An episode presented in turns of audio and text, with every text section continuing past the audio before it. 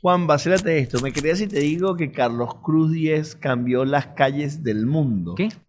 Carlos Cruz Diez fue un artista venezolano que vivió muchísimo aquí y en París. Y fue un pionero en el arte cinético, es decir, el arte que se ve en movimiento dependiendo de la perspectiva donde lo veas. Junto a Alejandro Otero y Jesús Soto crearon los movimientos más importantes de Latinoamérica y una de las esferas más grandes del mundo. Obviamente la, la, La esfera de Soto. esfera de... La que está en la autopista de Caracas, donde todo el mundo se hace la foto ahí, linda y bella. La pelota... Eh, Efectivamente, la pelota roja que está ahí al borde de la autopista en Caracas, que se ve el Ávila bellísimo y donde todo el mundo se saca la foto de Instagram. Pero esa pelota roja no es de Televen. No, pero aunque parezca un chiste malo, muchísima gente cree que efectivamente es de Televen. Lo que pasa, Juan, es que era común en esos tiempos que las ciudades fueran más grises y no tuvieran ese colorido. Ah, grises porque llovía más. No, Juan, es que no tenían tantos colores entre el asfalto, los edificios, el concreto y todas esas cosas. Pero estas personas se hicieron referencia porque le pusieron color a la vida, papá. Al aeropuerto de Maiquetía, el homenaje al sol de Barquisimeto y además muchos pasos peatonales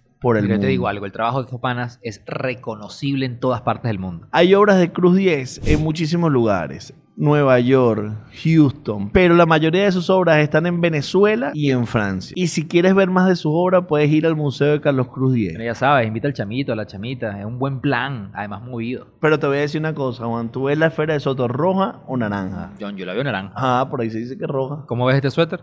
Naranja. Resuelve el problema.